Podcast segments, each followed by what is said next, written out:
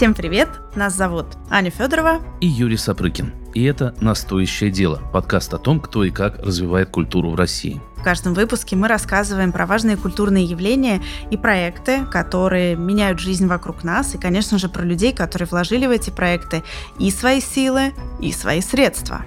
Это проект форума доноров и студии подкастов «Шторм».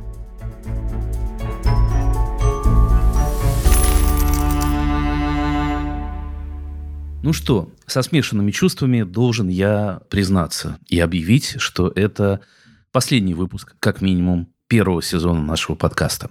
Весь этот сезон мы разговаривали с людьми, которые прямо сейчас создают культурные проекты, и в последнем эпизоде нам показалось важным поместить все эти сюжеты в исторический контекст. Вспомнить о том, как такие же, на самом деле совсем другие, но похожие на нас люди вкладывали свои силы и средства в культуру 100 или 150 лет назад.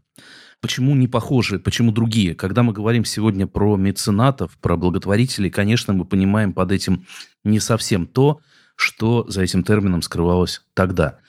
Но при этом многие вещи, которые вот сегодня для нас выглядят просто как самое очевидное культурное достояние, золотой фонд, золотая mm-hmm. полка, да, они были сделаны именно в то время, сто с лишним лет назад, и именно благодаря усилиям тогдашних меценатов, как бы мы ни понимали этот термин. Мне тоже грустно, э, что это наш последний выпуск, и я постараюсь забыть об этом хотя бы на час, пока мы вместе с вами. И сегодня мы решили поговорить с экспертом, который, ну, наверное, больше всех знает об этой эпохе. Это историк искусства, биограф великих меценатов и коллекционеров вот этого времени, да, эпохи начала 20 века. Сергея Щукина, братьев Морозовых, Ильи Остроухова, династии Рябушинских. Все про них знает Наталья Юрьевна Семенова. Я бы, наверное, начал вот с чего вот этот расцвет меценатства конца 19-го, начала 20 века, феномен русского меценатства, люди, о которых вы пишете. Что должно сойтись, чтобы это стало возможным? Почему это произошло вот именно тогда? Экономика, развитие общества, развитие культуры.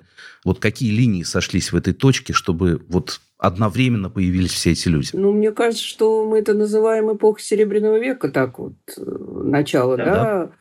Но на самом-то деле все надо брать э, чуть-чуть раньше. Я думаю, ну, приходится обращаться к истории. Я думаю, вот по реформе на России, 861 год, и как бы на сцену выходит купечество, ну, буржуазия немного. И, естественно, ну, это так же, как сейчас. Когда у людей много денег, ну, это же невозможно. Ну, ты удовлетворил все свои потребности, да? Тебе хочется помочь.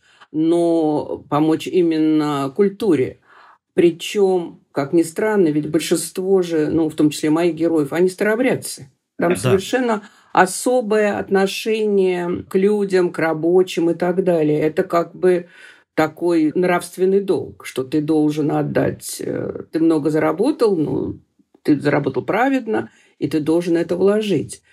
И поэтому они же практически все так или иначе, даже помимо моих вот главных там героев еще же есть, там, ну, начиная даже с Кузьмы Солдатенкова, да, который там собирает коллекцию, в то же время там делает библиотеку. И это все, все вклад... Никто, никто не запирает это на ключ и наслаждается один в одиночестве. Ну, есть такие, конечно, люди. Но все равно это так. И я думаю, что это, конечно, вот с изменением эпохи. Ведь мы даже, ну, если говорить в научном таком плане про собирательство, да, у нас есть аристократическое собирательство, а есть как бы купеческое. И именно вот купец, который выходит на арену, ну, это очень хорошо про это говорит и там герой Морозова и так далее, они все говорят, вот теперь э, сливки общества теперь мы мы можем быть и, и художниками, и писателями, и все, и деньги зарабатывать. И дальше получается, что в каждой семье у них распределяются обязанности. Один из братьев тратит, а другие вкладывают и дарят. А я вам сейчас, кстати, расскажу, дам вам короткую историческую справку. История семьи Морозовых начинается с того, что основатель этой династии, владелец будущих текстильных мануфактур Сава Васильевич Морозов, в конце XVIII века получил от старообрядческой общины капитал на свое первое предприятие. Это было приданное его жены. 5 рублей. Просто как в э, американская мечта, да? Э, дядя подарил тебе доллар, ты купил на него яблоко, и ну и потом так далее. заработал да. свой первый миллион. Угу. Абсолютно. На предприятии у него работало всего несколько человек, но уже через два поколения, ну, то есть не то чтобы прямо вот за пять минут, но тем не менее, его семья стала одной из самых богатых в Москве. И Морозовы на протяжении потом многих десятилетий занимались именно тем, что вот мы сейчас называем такими большими благотворительными проектами. Они строили и поддерживали учебные медицинские учреждения. И построенную ими в Москве больницу, например, до сих пор называют Морозовской. На да? станции метро Октябрьская. Совершенно верно, это по их фамилии. Конечно же, нас с вами больше всего интересует их коллекция живописи. Та самая коллекция, которую собирали братья Морозовы и которая сегодня известна на весь мир. Да, и нам повезло, э, потому что в Пушкинском музее вот буквально в прошлом году, совсем-совсем недавно, да, была выставка, где показывали впервые на моей памяти mm вот коллекция одного брата, коллекция другого брата, чем они отличаются. Выставка называлась «Брат Иван». Вот по слухам, рабочим названием выставки было «Брат 2», но решили все-таки решили все-таки поскромнее быть. Вот такая инсайдерская информация. Да, но теперь Очереди были безумные. Мы теперь точно запомнили, что братьев было два. Михаил и Иван Морозовы. Они почти ровесники, погодки, они оба меценаты. Каждый из них собирал свою коллекцию живописи, и вот на этой выставке было прям очень здорово видно, как отличается вкус каждого из братьев, как mm-hmm. отличается коллекционерская стратегия, как э, по-разному они вот собирали вот этот свой большой кураторский, что ли, проект. Это ужасно mm-hmm. интересно. Mm-hmm.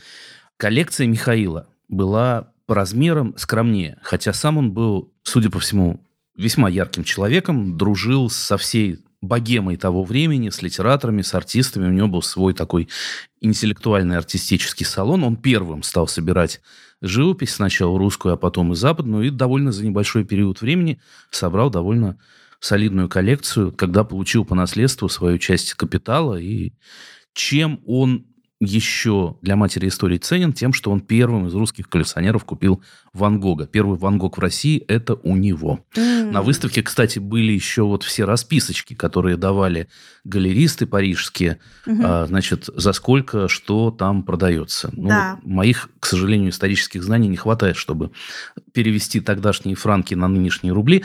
Вот, но понятно, Для всех, что... кто заинтересуется этим, сделайте это, оставьте комментарий. Обязательно. Но понятно, что тогда это не были какие-то мировые звезды, которых там ставят рекорды на аукционах. Это были художники, которые живут, в общем, в бедности, где-то там под крышами mm. Монмартра, и, и только-только пытаются как-то найти свое признание, своего покупателя. И, что важно, Морозовый и Сергей Щукин, о котором мы поговорим чуть позже, они они стали постоянными покупателями и как бы отдали свое признание вот этому поколению художников, гораздо раньше, чем это сделали во Франции. То есть угу. русские первыми рассмотрели таланты многих из них. Иван Морозов, мы отвлеклись, тоже начал с приобретения русских художников, продолжал покупать их дальше, и там Левитан, Коровин, русские импрессионисты, все прекрасно. Вот, но, конечно, самое интересное это то, что уже в годы Первой мировой он начинает покупать и Сезанна, и Клода Мане, и Шагала, и там более-более современных авторов, и собирает достаточно большую коллекцию за очень короткий промежуток времени. И вдова его, Маргарита Кирилловна, после смерти Морозова передает его коллекцию Третьяковской галереи. Иван Морозов не успел там никому завещать коллекцию, но, конечно, бы она досталась стране. А вдова Михаила исполнила его волю и в 2010 году подарила все Третьяковской галерее. То есть вот, вот они. Например, ну, такие фигуры исторические, как Мамонтов, там, как Солодовников. Они все, все были. Ну и вот последние мои герои, вот Рябушинский, которые гораздо менее известны, может быть, вот они так напрямую про них неизвестно, про их меценатство. Но в то же время один из братьев э, спонсировал, так мы теперь говорим, спонсировал первый фильм по роману Льва Толстого. Степан Рябушинский собрал музей русских икон, который тоже завещал. То есть все они так или иначе все это делали, как они говорили, для страны. Потому что, ну, что еще? А теперь снова с исторической справкой рассказываю вам про Рябушинских. Ну, не только я, Юра тоже расскажет, конечно же. Рябушинские – это династия российских предпринимателей и меценатов. Да? Их было много. Был Степан Рябушинский, он представитель младшего поколения Рябушинских. Он банкир, предприниматель, да? человек богатый, и он меценат он коллекционер. Вообще, вот еще раз прям скажу, что много их было в семье, все они что-то собирали, коллекционировали, кто-то картины, кто-то иконы, кто-то открыл там благотворительную столовую. То есть очень много всего происходило. И вот главной, пожалуй, страстью Рябушинского Степана были русские иконы. Он одним из первых начал их реставрировать, доказал их художественно-историческую значимость. Да, до этого это просто были предметы из э, мира веры. И его коллекция икон считалась тогда, может быть, до сих пор одной из лучших в России всего вот в этом последнем поколении, о котором мы говорим, было восемь братьев. Конечно, про каждого из них можно рассказывать бесконечно. Был Михаил Рябушинский, который тоже собрал огромную коллекцию живописи и русских мастеров, старых и современных, вот Серова, Бенуа, Врубеля и всех-всех-всех. И западноевропейских, Боннара, Дега, Писсаро, Клод Мане и так далее, и так далее. Вот, и все это тоже, разумеется, после революции перешло в Третьяковскую галерею и в Новый музей западного искусства. Был Николай Рябушинский, судя по всему, колоритнейший персонаж, человек, который основал журнал «Золотое руно», сам был его главным редактором. Это один из главных журналов движения символистов. Любовь к искусству для Николая, в общем, с ним сыграла дурную шутку. Все mm-hmm. свое состояние он промотал еще до революции. Вот после революции он, естественно, уехал в эмиграцию и, в общем, прожил до 51 года уже без... Э, не, не на такую, не на такую широкую ногу. ногу. Да-да-да. Возвращаясь к Степану Рябушинскому, он тоже уехал после 17 года.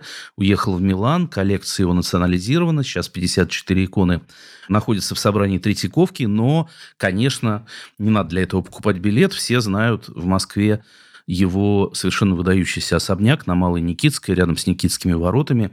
Памятник эпохи модерна, архитектор Федор Шехтель, потрясающий снаружи и внутри, нам более известный как дом-музей Алексея Максимовича Горького, которого mm-hmm. туда поселили в благодарности советской власти, когда он вернулся из эмиграции вот, работать самым главным советским писателем. Когда-то такой составила список там из 10 самых великих коллекционеров, и в том числе меценатов, по, по mm-hmm. сути говоря. И есть э, люди, которые их собрания так или иначе стали общественным достоянием, как, например, коллекция Ильи Остроухова хотя она была национализирована и даже ей присвоено его имя, но он это не воспринимал как национализацию, он Э, сам водил и делился с этим, и даже пополнял уже национализированную коллекцию. Еще, кстати, знаете, интересный момент. Были спонсоры, потому что тогда уже существовало такое понятие, как спонсоры, которые ничего не собирали но mm-hmm. они просто давали деньги на культурные проекты, потому что как раньше, так и сейчас ни один, в общем, культурный проект не мог реализоваться без эм, поддержки, потому что одной государственной поддержки было мало. Тот же Румянцевский музей существовал благодаря тому, что было общество, потом уже в 2012 году общество друзей, которое давало деньги на покупки новых произведений. И вот, э, например, выставка, которая была в шестом году в Париже, это осенний салон, когда Дягилев повез э, все русское, значит, искусство туда, там же тоже было там пять человек спонсоров, и в том числе, ну, там, помимо того же Морозова, были люди, которые, ну, никакого отношения к этому не имели. Мне даже один раз удивило, я забыла просто, какая выставка, например, Жорж Борман был, вот, дал денег mm-hmm. и прочее. Ну, был такой человек, как Бракар, у которого была парфюмерная империя, и который просто перевез свою коллекцию, снял для этого верхний этаж верхних торговых рядов, то есть ГУМа. Ну, там, правда, небольшие деньги были для входа, но все эти деньги шли на поддержку Строгановского училища. То есть никто mm-hmm. не зарабатывал на том, что он как сказать, собирал на своих как бы картинах, ну и на своих произведениях искусства. Я думаю, что это еще было, конечно, связано, что все эти люди были религиозные, разных причем религий, потому что тот же Бракар, он был лютеранин. Вот барон Штиглиц тоже, кстати, вот интересный пример. Он же ничего не собирал сам но его зять Половцев уговорил его, что надо помочь культуре, и было построено здание, прекрасное здание музея Штиглица в Петербурге, который мы называем Мухинском училище, и музей был создан на его деньги, на деньги человека, банкира, который сам ничего для себя не покупал. Поэтому вот, вот такие тоже были истории. Как вы считаете, это важно, чтобы эти имена, что тогда, что сейчас, да, современные меценаты, были на слуху, чтобы люди знали о них? Было ли тогда важно для Морозовых, для Щукина, для Рябушинских, что они таким образом ну, как бы обеспечивают себе место в вечности. Ну, вообще считается, это не моя идея, а считается, что вот коллекционер, он тем самым себе это место обеспечивает потому что это единственное, чем он может остаться да, вот после своего ухода. Понимаете, я думаю, у всех по-разному. Например, у того же Щукина он был таким миссионером. Вот его идея была принести новое искусство в Россию – потому что ну, я продолжаю все время этим заниматься. Мне даже сейчас заказали детскую книжку про Щукина, что очень сложно написать для детей 10 лет. Ну, ведь он был действительно миссионером, потому что если Матисса он обожал, что, в общем, было достаточно сложно объяснить русской публике, когда он привез панно «Танец и музыку», то Остроухов, э, который пришел посмотреть, как повесили эти картины, написал э, в тот же вечер дочери Третьякова-Боткиной, которая входила с ним в совет Третьяковской галереи, что Сергей Иванович разрешил мне после его смерти не брать «Танец и музыку» в Третьяковской галерее. Ну, потому что это вот ужасно и все такое прочее. Но он любил Матисса и очень его чувствовал. А Пикассо, он совершенно как он говорил, что это как там битое стекло, ему тяжело. Но он понимал, mm-hmm. что это будущее. То, что Бенуа написал в прекрасной своей статье, что, может быть, нам это не нравится, но если мы не пойдем этим путем, то мы останемся где-то там на задворках. Мы должны идти в ногу как бы с искусством. И mm-hmm. вот его миссия была. Кто-то говорит, ну вот, Щукин не покупал русских художников, то, что делал Морозов, но он делал столько же для них. Он им принес все современное искусство на блюдечке, им не надо было ехать в Париж. Сергей Щукин – один из четверых сыновей купца Ивана Щукина, старообрядца, как и большинство этого купеческого меценатского слоя, тоже коллекционера. Вообще все Щукины были коллекционерами, и многочисленные братья, и несколько поколений. Но до Сергея Ивановича собирали в основном в семье, конечно, такое старинное серебро, русскую утварь, традиционные ценности, да, а он первым пошел вот в самую-самую, даже уже не передовую, а авангардную живопись, буквально. История его коллекции начинается с того, что в 1782 году он приобретает особняк Трубецких, продает все, что там хранилось, коллекция оружия, значит, картины русских передвижников, приобретает несколько пейзажей, таких еще достаточно традиционных, норвежского художника Фрица Таулова, покупает в Париже салонную живопись. Ну, в общем, вкусы его сформированы достаточно консервативной средой, начинает он вот с таких ну, вот на стеночку повесить как бы красивую картинку природы. Но после поездки в Париж, вот он едет покупать вот это все салонное и натыкается там на импрессионистов, о которых в России, в общем, не знает на тот момент. Это чуть раньше, чем все события, о которых мы говорим, это mm-hmm. еще конец 19 века, 80-е годы. В России о них не знает более-менее никто. Мане, Ренуар, Дега, Писаро и, и другие, и другие. И так начинается вот невероятная история его коллекционирования, и даже не только коллекционирования, в какой-то момент он начинает заказывать работы для своего особняка. Художники работают буквально на него, и можно сказать, что вот расцвет французской живописи, европейской живописи начала 20 века во многим мы ему, в принципе, обязаны тем, что вот были такие люди, как Сергей Щукин, mm. Михаил и Иван Морозовы. Здесь про Щукина хочется добавить, что это вообще не что-то, что все знают и у всех на слуху. У него была очень непростая жизнь. Он в течение довольно короткого периода времени потерял жену, потерял брата, потерял двоих детей. В этом были и самоубийства, и, в общем, это страшная жизненная трагедия, проживая которую он продолжает заниматься искусством, он продолжает коллекционировать и продолжает заказывать искусство, в том числе вот эти два гигантских полотна Матисса, которые мы знаем, танцы и э, музыка, они немножко похожи, входят в историю мы эти картины знаем, помним, кто-то их даже с именем Щукина связывает, вот это остается, а невероятная тяжелая судьба, человеческая трагедия забывается. И, наверное, вот мне хочется подсветить это и этим показать, что же такое меценатство и чем же оно отличается от там просто коллекционирования. Вот как будто бы это оно.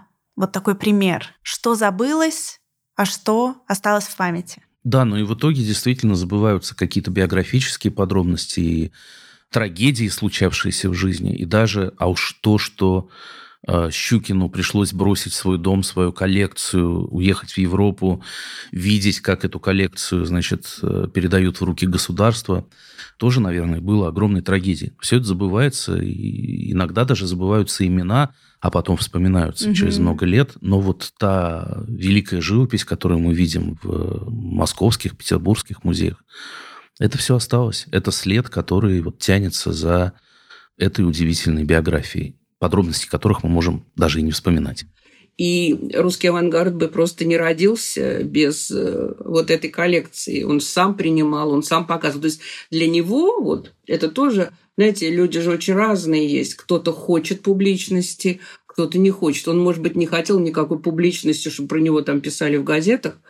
И когда он дал эти деньги психологическому институту, он попросил только написать никаких досок, ничего, что это институт памяти Лидии Григорьевны Щукиной и все но он каждую там субботу, когда он бывал в Москве, он сам водил, понимаете, сам водил по своей коллекции. А Морозов был совершенно другой человек, он был абсолютно закрытый, никого не пускал.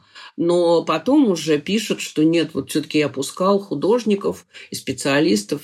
К нему было сложно попасть. Но там была сложная там, семейная жизнь, там незаконная дочь и так далее. Например, коллекция Рябушинского Михаила Павловича. Это вообще загадка, потому что он никого не пускал в этот особняк на Спиридоновке, где вот сейчас дом приемов МИДа. Mm-hmm. И вот лично я, когда стал заниматься, я узнала, что там было только благодаря сохранившейся описи коллекции, mm-hmm. и там до сих пор э, не могу понять, как э, у него, оказывается, был один из клодов Мане, о чем никто никогда из специалистов не знал, и как она покинула пределы России, и никто не понимает.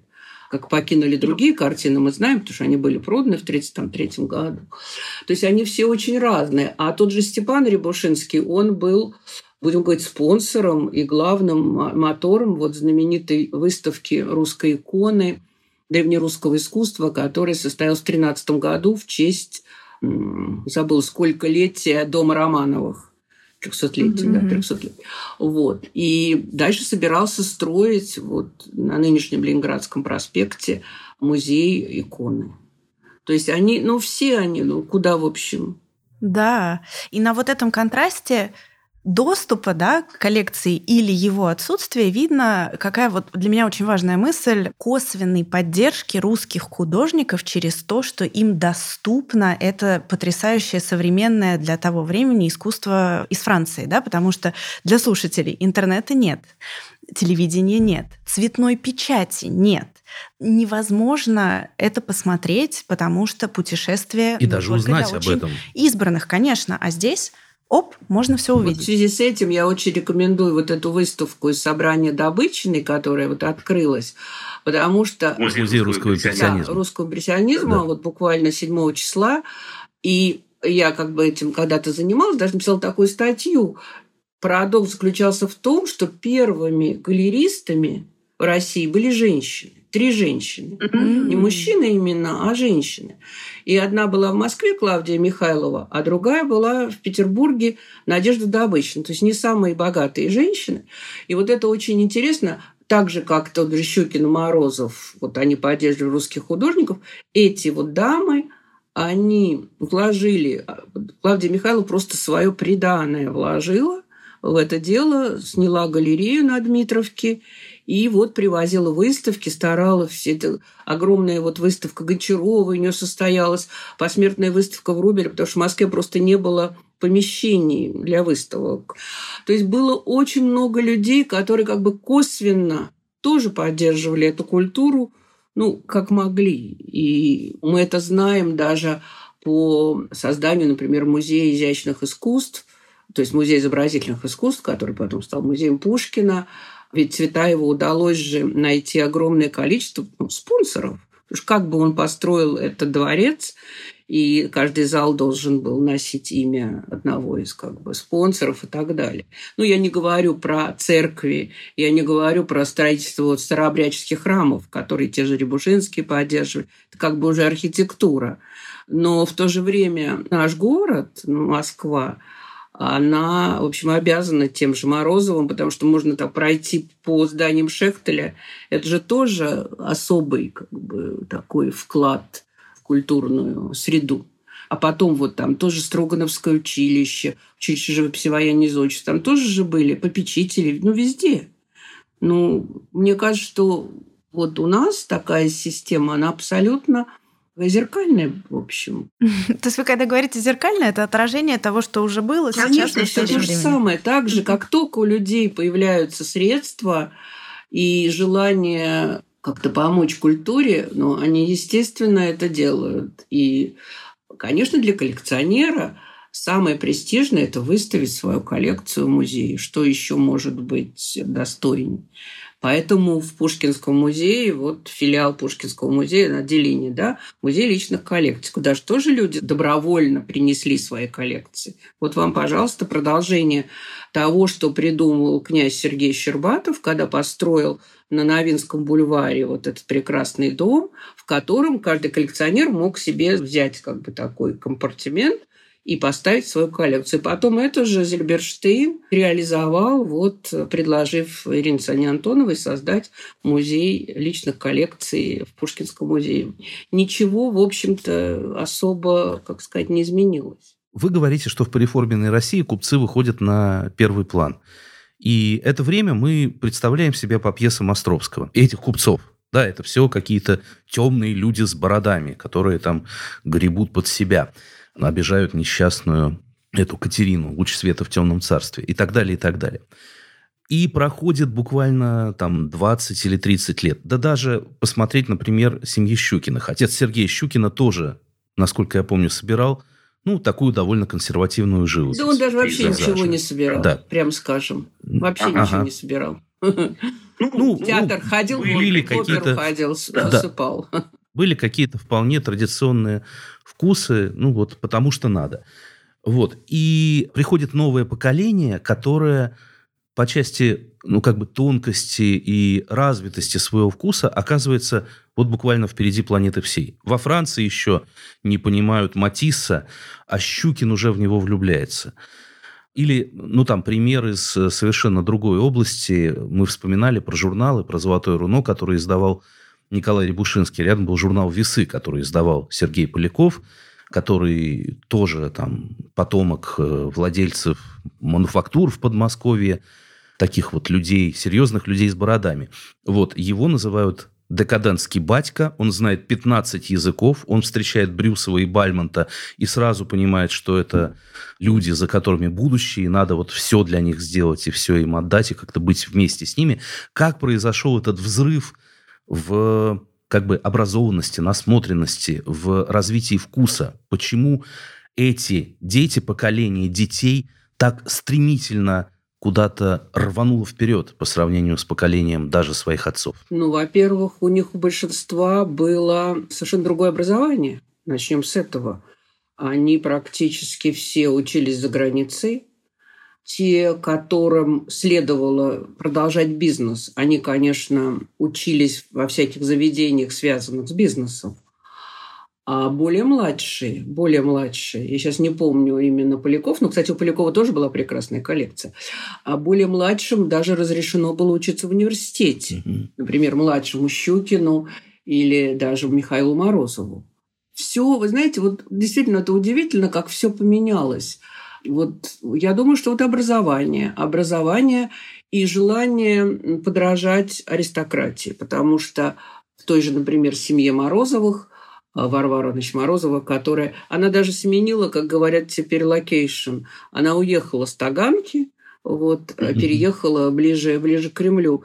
Такая вот забавная деталь, когда читаешь мемуары, там написано, вот она покинула купеческое гнездо на Таганке. Я себе представила такую, ну, не избушку, конечно, ну, что-то такое. Mm-hmm. И когда я впервые пришла туда, это сейчас называется улица Солженицына, я увидела особняк э, там с шестью колоннами. Они уже тогда жили абсолютно в таких, ну, будем говорить, роскошных условиях. Но просто это место, вот, это, это была такая вотчина купечества, и чтобы поменять свой уровень, надо было переехать э, в другое место и в качестве гражданского мужа получить профессора Соболевского. Вот вам, пожалуйста, и устраивать вечера. Э, Маргарита Морозова после смерти Михаила Морозова, ее как бы такая любовь э, с князем Трубецким. Ну, понимаете, и она устраивает философские вечера, и про нее там Степун пишет, что, может быть, она все не понимала, но она соответствует и так далее. А как они все относились к музыке? Кстати, вот про спонсорство Морозова поддерживала финансово Скрябина, и только благодаря ей он мог как бы существовать. Я думаю, что это перемена образования. Но то, что прошлое поколение позволило это, это же тоже большое как бы достижение. И еще такая вещь, про это очень много писалось, что как бы в России вообще все очень ускоренным темпом происходит. Когда-то вот у нас был курс как раз э, профессора Соробьянова о русском и западном, что в России все как бы за более короткий срок вот эти вот скачки, переходы. Да. И вот э, как раз вот эти вот поколения купечества как раз это показывает. Но Самое интересное, что если говорить о собирательстве искусства, то в семье, э, ведь Щукины, они же наполовину Щукин, наполовину Боткин, потому что мать их была Боткина, дядя Дмитрий Петрович Боткин, его галерея, галерея, у него была своя галерея, две комнаты на Покровке, который тоже мог посетить каждый желающий. И так же, как мы забыли про Третьякова, конечно, потому что, ну, помимо Павла Михайловича, у нас же был Сергей Михайлович Третьяков, где вот западное искусство. То есть то, на чем остановились Боткин и его друг Третьяков, Сергей, на барбизонцах там, и романтиках, продлило следующее поколение. И, кстати, вот к Сергею Михайловичу Третьякову тоже русские художники могли приходить. И тот же Нестеров пишет, что мы там вот у Бастьена Липажа все там, сидели с замиранием сердца, смотрели на эту деревенскую любовь. Так что я думаю, что вот именно образование, конечно, и знания по нескольку языков они все, конечно, знали. Все учились в Европе, и два-три языка это просто было совершенно обязательно. Как следствие скорости, может быть, увеличившейся скорости передвижения, что можно было из точки А добраться в точку Б быстрее. И, это считается, а, что... Да, вот это считается, что это очень сказалось даже на понимании искусства, потому что теперь вы могли из одного города переехать в другой, и вот это вот железнодорожное сообщение, через три дня ты в Париже, и желание, конечно, быть близким к, вот, к Европе, да, вот потом Германия, куда едут русские художники, едут в Мюнхен, тоже там Пастернак, и тут же Иван Щукин едут в Марбург э, изучать философию. Мухина, Удальцова и Попова едут в Париж изучать живопись и скульптуру. То есть это было совершенно такой в порядке вещей. Я думаю, что уникальная русская вот быстрота. Это очень mm-hmm. важно.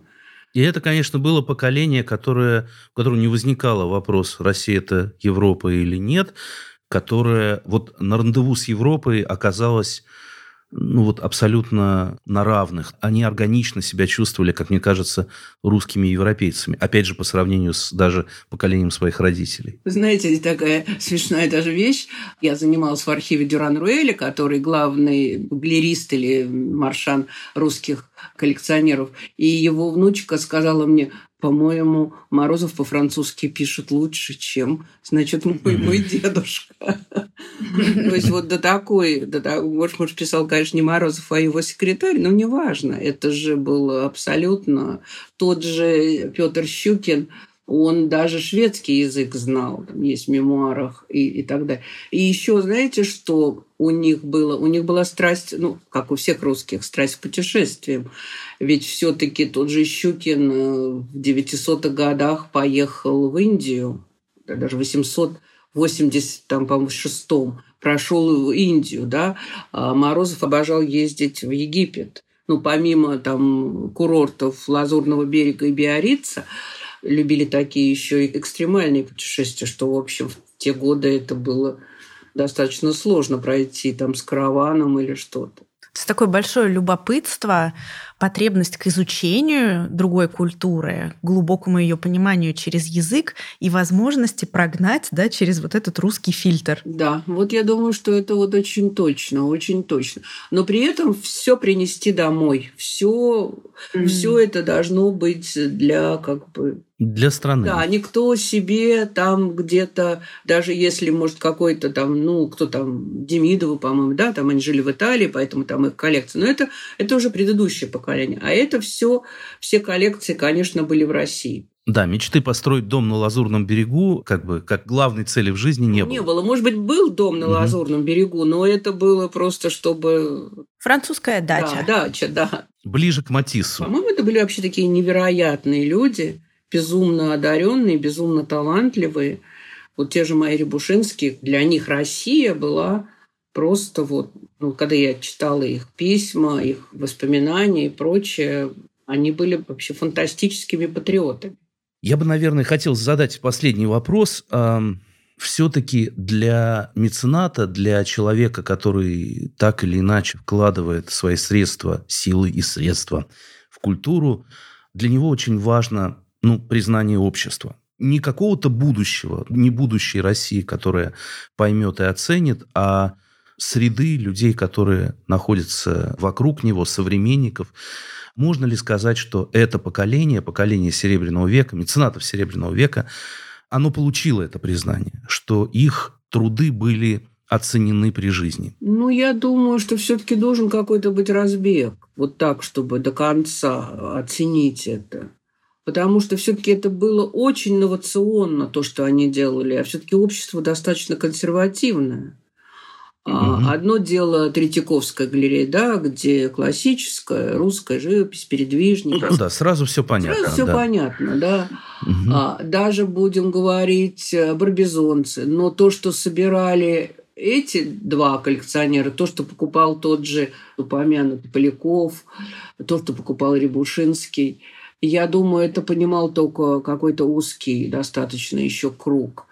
И я не думаю, что уже тогда тот же Дягилев был оценен по заслугам. Я думаю, что все равно нужно было чуть-чуть отойти, чтобы потом понять. А потом просто так все сложилось в стране, что что-то было под запретом. Упоминать вообще нельзя было ничего. И вот я вам даже могу сказать, что впервые имена вот этих людей, которые что-то, ну, помимо Третьякова, который был выбран в качестве такой иконы, это было, если мы говорим о таком искусстве, то, что теперь мы называем модернизмом, это была выставка «Москва-Париж», 71 год, когда впервые в провинансе было написано, откуда это. То есть вот будем считать, что с там, 17 по там, 81 год вообще это никак не упоминалось. 60 лет про них никто не вспоминал. Ну, конечно, вспоминали, например... При том, что был музей нового западного искусства, а потом собрание ну, в 30-м году, да, это... уже были просто угу. буквы Щ и М, но я когда-то думала, что угу. это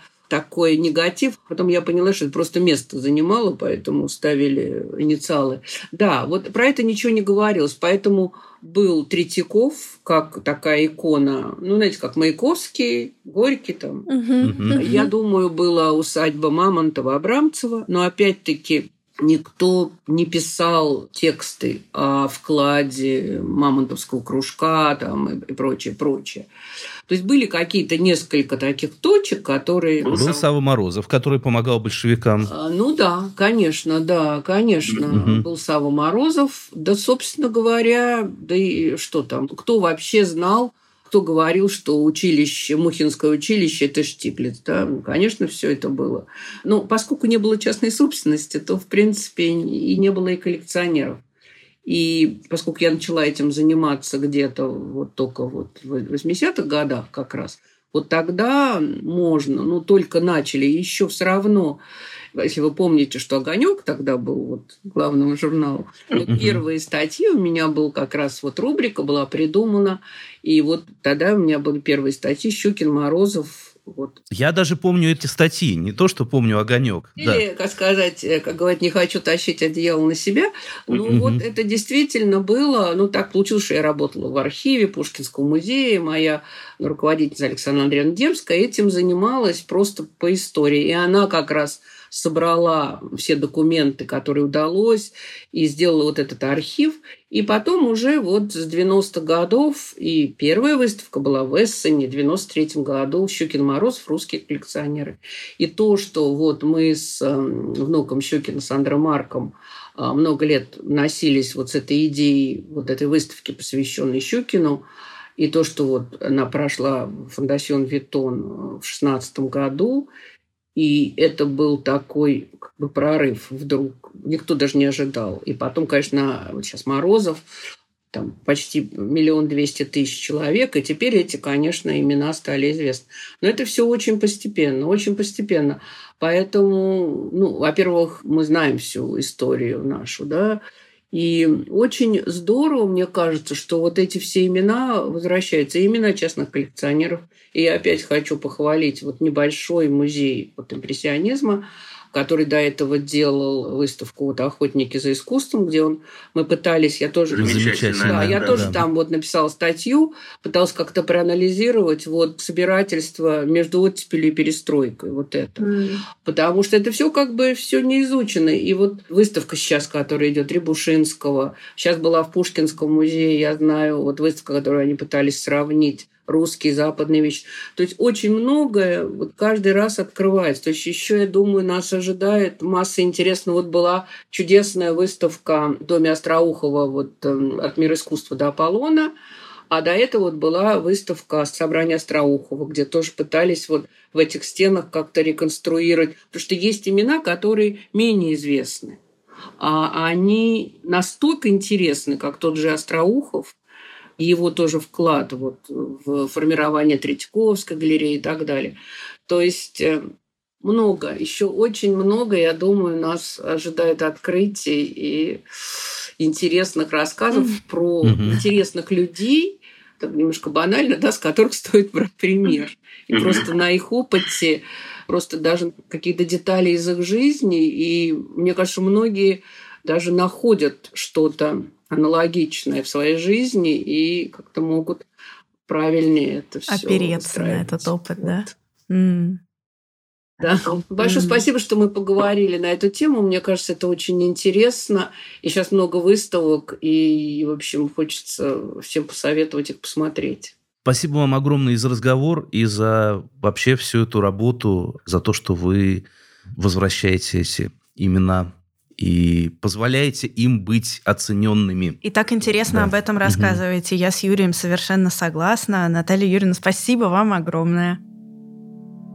Ну что, вы слушали последний выпуск подкаста «Настоящее дело» совместного проекта форума доноров и студии «Шторм» при поддержке Президентского фонда культурных инициатив. Если вы все еще не послушали все 10 наших выпусков, и, например, ничего не знаете про Выксофест. Вы не искали кота Семена в деревне Семенково. Вы не гуляли по Тульской октаве. Вы не были на спектаклях театрального проекта «Инклюзион». Самое время это исправить. Время еще у нас есть. Слушайте другие выпуски подкаста и узнавайте чуть больше о том, чьими силами и средствами создаются важные культурные проекты в нашей стране. Может быть, тот опыт, о котором мы рассказываем, будет для вас чем-то полезен, может быть, он вас на что-то вдохновит, и в следующих наших сезонах мы уже расскажем о том, что сделали вы, на что вы потратили свои силы и средства. А пока с вами были Юрий Сапрыкин и Аня Федорова. Всего вам доброго.